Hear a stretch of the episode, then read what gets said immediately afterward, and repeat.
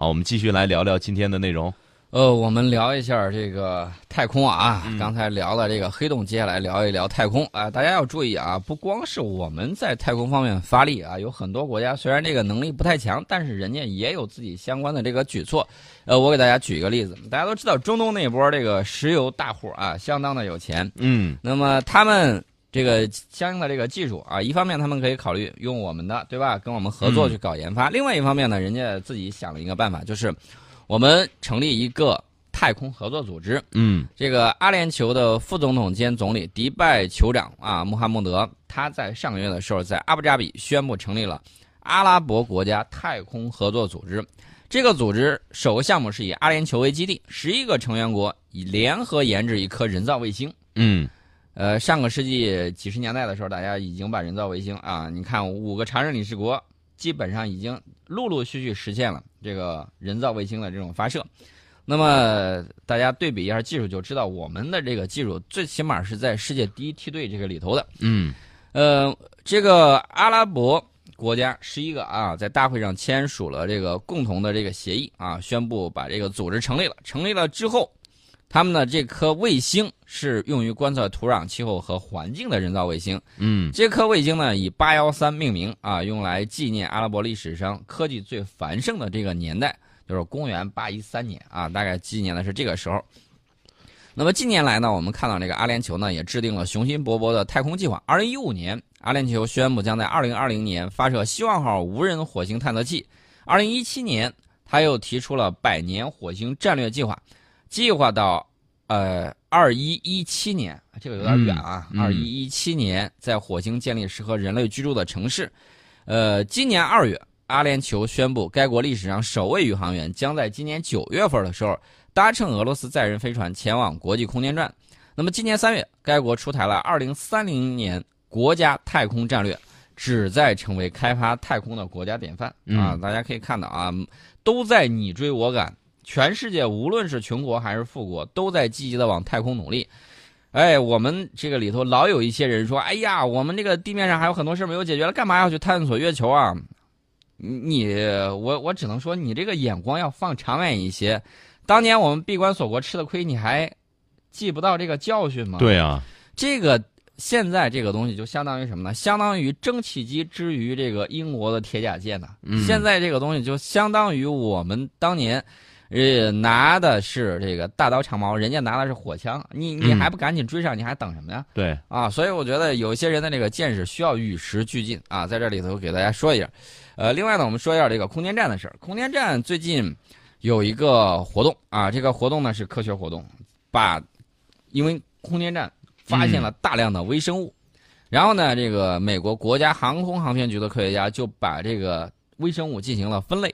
那么主要发现都有什么样的这个细菌呢？呃，有细菌，有其他的这个东西啊。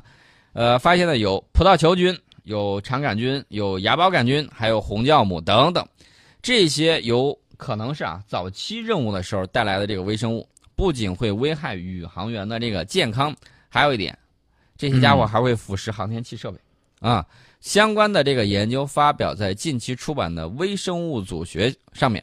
呃，在十四个月的研究之中呢，科学家在空间站的观察窗、卫生间、运动平台以及餐桌和睡眠区等八个地点表面进行了采样测量，发现了一个蓬勃发展的微生物群落，它是伴随着人类太空探索一起蓬勃发展的。其中真菌的这个群落主要就是红酵母，呃，嗯它在地球上可能你觉得微不足道无所谓，但是在太空之中有可能会出现一系列的这种变化，也有可能威胁到。这个宇航员的这种健康，这个红酵母呢占了整个群落的百分之四十。随着时间的推移，始终保持着相对稳定，也就是说，它在太空中简直是如鱼得水，呃，保持了很很给力的这么一个存在。嗯那么细菌群落里面呢，常见的细菌是葡萄球菌，呃，占比是百分之二十六，其次是肠杆菌百分之二十三，芽孢杆菌是百分之十一。它们似乎在随着宇航员的不断更替而变化。这四种微生物都与地球上的感染是有关系的，呃，葡萄球菌和肠杆菌是机会型的这种细菌，很有可能会对人类造成威胁，导致机会性感染。那么，研究的作者之一，华盛顿州立大学微生物学家亚历山德拉，呃，希拉夫呢，他说，这些机会致病菌是否会在国际空间站上引起宇航员的疾病，尚不嗯得知。嗯这取决于许多因素，包括每个人的健康状况，以及这些生物体在太空环境中的生存运作方式，这个都需要进一步的这种研究。那么，另外一位作者就是 NASA 喷气推进实验室微生物学家，呃，他则认为呢，微生物在太空中发生的变化对在飞行期间的宇航员尤为重要，因为空间站里头没有地球上丰富的先进医疗措施进行干预。如果一旦患病，你想一想，你想急救，那不好意思，那都要等等一会儿。你最起码要发射一颗火箭，把飞船送上去，然后把人拉下来吧，对不对？嗯啊，这个还是比较吓人的。另外呢，还有一些微生物，这些微生物呢有腐蚀性，啊，特别令人担忧。就是国际空间站上检测到许多微生物都形成了一层附着在表面的又薄又黏的生物膜啊，这些生物膜造成的腐蚀可能会导致机械堵塞。也有可能降低传热的效率以及基础设施的稳定性，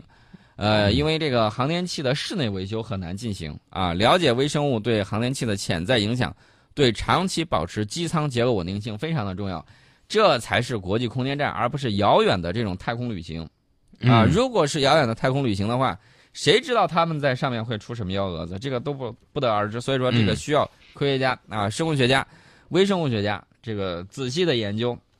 了解到相应的这个情况啊，做好相应的这种预防的这种措施，呃，但是他们在上面是否共生，或者是是否会出现类似于变异异形那种情况，我也不知道啊。所以说呢，这个东西还是需要仔细研究研究再研究啊，嗯一定要确保万无一失。呃，另外呢，我们说一下这个俄罗斯的这个飞船。俄罗斯最近有一个那个进步 MS 幺幺货运飞船啊，近日创下了太空快递送达速度新纪录啊，嗯堪比这个京东物流啊。这个快递小哥进步 MS 幺幺货运飞船呢，从发射到与空间站对接，仅用了不到三个半小时啊，速度还是很快的。他当时搭乘的是联盟 2.1A 运载火箭，啊，从位于哈萨克斯坦境内的拜克努尔发射场发射升空。飞船在发射九分钟之后与火箭分离。通常情况之下，俄罗斯货运飞船从这个发射到抵达国际空间站需要多久呢？两天。嗯啊，它正常需要两天，最快的，呃，需要六个小时，这家伙创纪录了，嗯三个半小时不到，三个多小时啊，对，就搞定了天哪，啊。那么本次进步 MS 幺幺再次成功采用了绕地球两圈的超快模式。战斗种族啊是厉害哈，对，大家知道，俄航的飞机经常会在这个大风大雨的天气里面，照常起所有这个飞机啊，我们都停飞了，因为天气原因，俄航某某某航班即将降落 还是很吓人的啊。啊，呃，另外呢，这个俄罗斯这个飞行员呢，还有另外一个也会出一些问题，嗯酒后驾驶飞机啊，我记得那一次在马来西亚，就是因为酒后驾驶导致出现了问题，把马来西亚呃应该是哎是马来西亚还是印度尼西亚，我记不太清楚了。那一次展示的时候，嗯把人全都给带沟里头去了啊，这个造成了一起空难。那么这个俄罗斯宇航员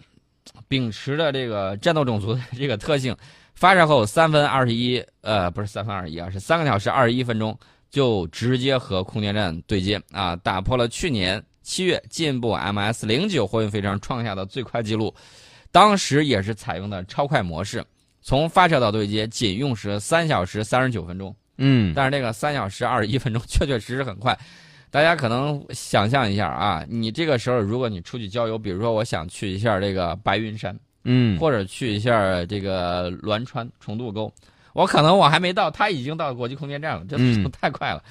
呃，所以说呢，这个俄罗斯飞行员啊，这一方面是技高人胆大，另外一方面呢，也是科学技术的这个成功应用啊，新的这个理论，新的这个技术路线。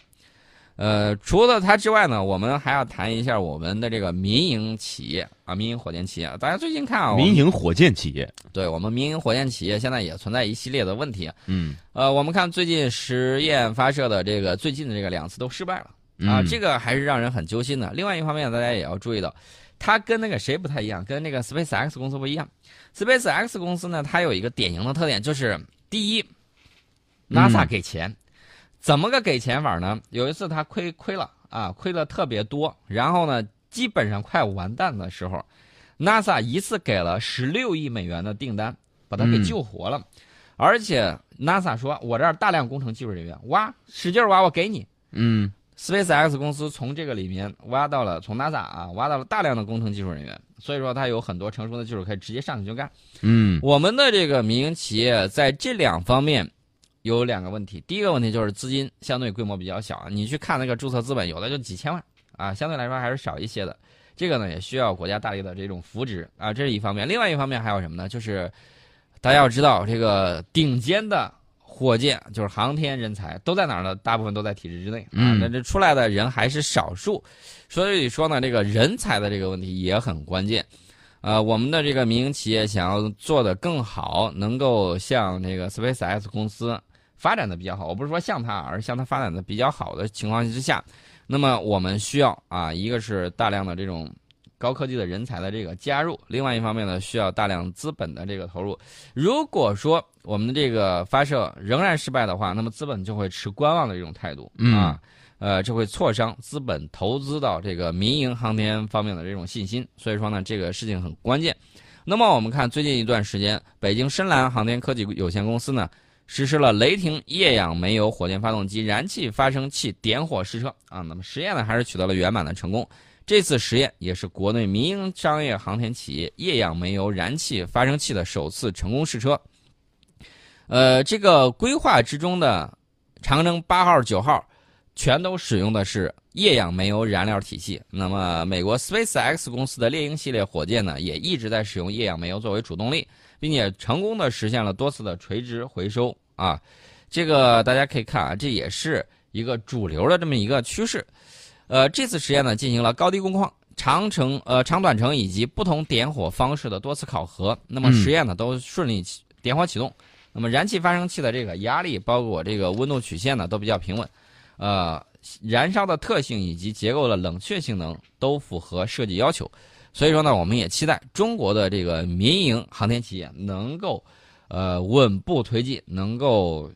迅速成长起来。嗯啊，这是我们的一个期待。大家非常关心的就是我们国家半导体设计水平，就是那个集成电路吧。简单说就是集成电路现在怎么样了？因为去年的时候我们曾经有一波大讨论。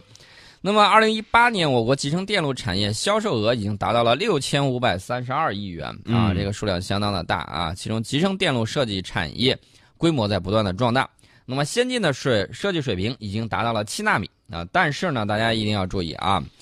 以中低端产品为主啊。另外呢，十四纳米逻辑工艺即将量产，跟国外仍然有两代的这种差距，这个我们也要注意到。那么我们可以看一下这个集成电路这个制造业方面存储器工艺实现了突破，呃，先进的设计水平我觉得还是可以的，先进设计水平这个已经开始往上提了。那么集成电路封装测试是与国际差距最小的环节，那么高端封装业务占比大概是百分之三十，产业集中度需要进一步的提高，这是我国集成电路产业发展的这个最新的情况。那么大家再看一下这个。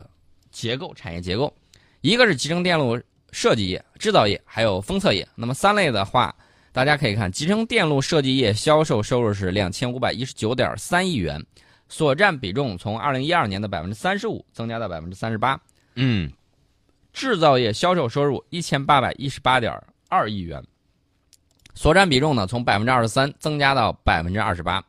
封测业销售收入是两千一百九十三点九亿元，所占比重从二零一二年的百分之四十二降低到了百分之三十四。这个结构是更加趋于优化的，也就是说，你的重头现在开始往哪儿转了？往这个集成电路的设计以及集成电路的这个销售啊，已经转到这个方向了。所以说呢，这个还是比较给力的。呃，那么我们也要清醒的认识到，我们跟国外在这个存储器工艺方面还是有两代的这个差距。我们才十四纳米逻辑工艺即将量产，人家这个已经量产过了，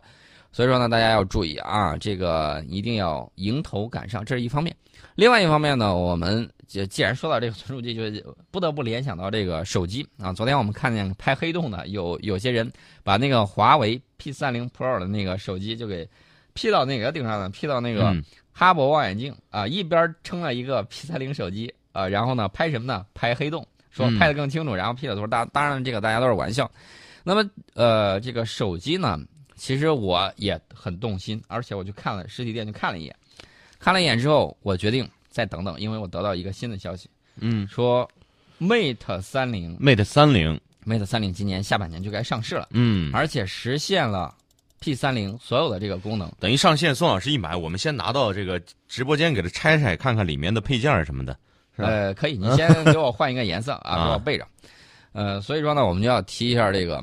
手机啊。刚才吴楠还在说的，是不是接下来就该有五 G 的那种柔性屏手机上？，对，我觉得有可能了。我告诉大家不要急，那个还没有那么快啊。嗯但是我告诉大家，这个中国 OLED 产业联盟啊发了一个消息说，柔性 OLED 的市场份额将在两年之内超越 LCD。啊，这是这个显示屏方面的这种发展，柔性屏。呃，除此之外呢，三星还发布了旋转三摄手机 A 八零啊，四千八百万像素。这个手机最大的亮点就是采用了滑动旋转的三摄像头设计啊，主摄像头像素是四千八百万。嗯，那么其他的方面呢，还有更多的这个选择，让大家去看一看。